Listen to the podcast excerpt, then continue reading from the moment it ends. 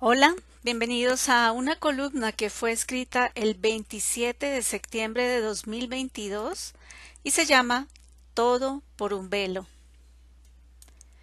Pertenecer a un régimen, religión o algún grupo de personas que determinan reglas exageradas para ampliar su moralidad es correr el riesgo de perder plenamente la libertad por ese motivo, hoy en día se han levantado tantos movimientos que buscan el respeto y autonomía de las personas. Es muy triste observar cómo las mujeres en algunos países se les ha reprimido, violentado, en muchos casos también, hasta causarles la muerte por algún hecho que en otros países resulta ser aterrador. En Irán, Existe la policía moral desde el año 1979, instaurada por el ayatollah Ruhollah Khomeini. El solo nombre es contradictorio, porque difícilmente en estados radicales se puede definir la moralidad. Estos agentes públicamente o en algunas ocasiones encubiertos velan por el cumplimiento de la ley islámica, así como el uso de la hijab un accesorio que cubre la cabeza y pecho de las mujeres musulmanas. Los policías morales, de las que hacen parte también mujeres, pueden detener a aquellas personas que vistan incorrectamente y llevarlas a centros de reeducación y detención.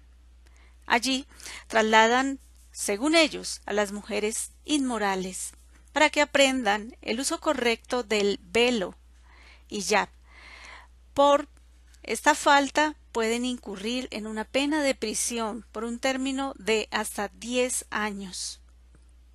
Estos cuerpos de seguridad luchan contra la vestimenta no islámica, que significa desafiar sus códigos.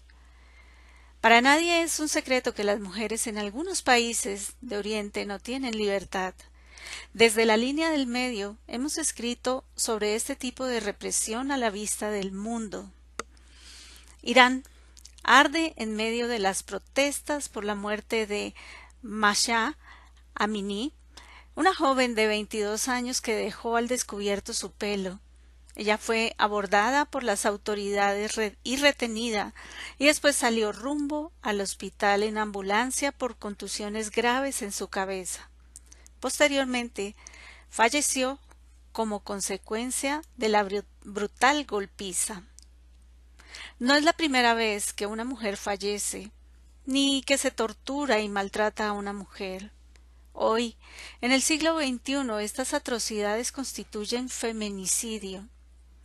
Es necesario luchar contra la mentalidad de esclavitud normalizada, que legitima la inexistencia de la mujer. Es a esto a lo que se resisten las mujeres. El asesinato de Masha Amini muestra al mundo lo que pasa en este país que nadie protege. Dijo en entrevista para la red Más Noticias Mileke Yazar, miembro del movimiento de mujeres Kurdistán, quien lidera la lucha de un cambio de pensamiento. También manifestó que la liberación de las mujeres es la liberación de la sociedad. Con el hashtag numeral Walking Unilivet Caminar sin velo y White Wednesday, miércoles blanco, muchas mujeres protestaron por la lucha de las mujeres iraníes contra el velo obligatorio subiendo fotos y videos en redes sociales. Para el momento de la publicación y la grabación de esta columna, aún existen manifestaciones en las calles y en diferentes lugares.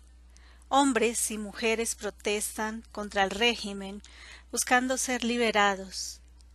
Este puede ser un paso para mover al cambio regímenes patriarcales y destructores de lo más bello que tiene el mundo, la mujer.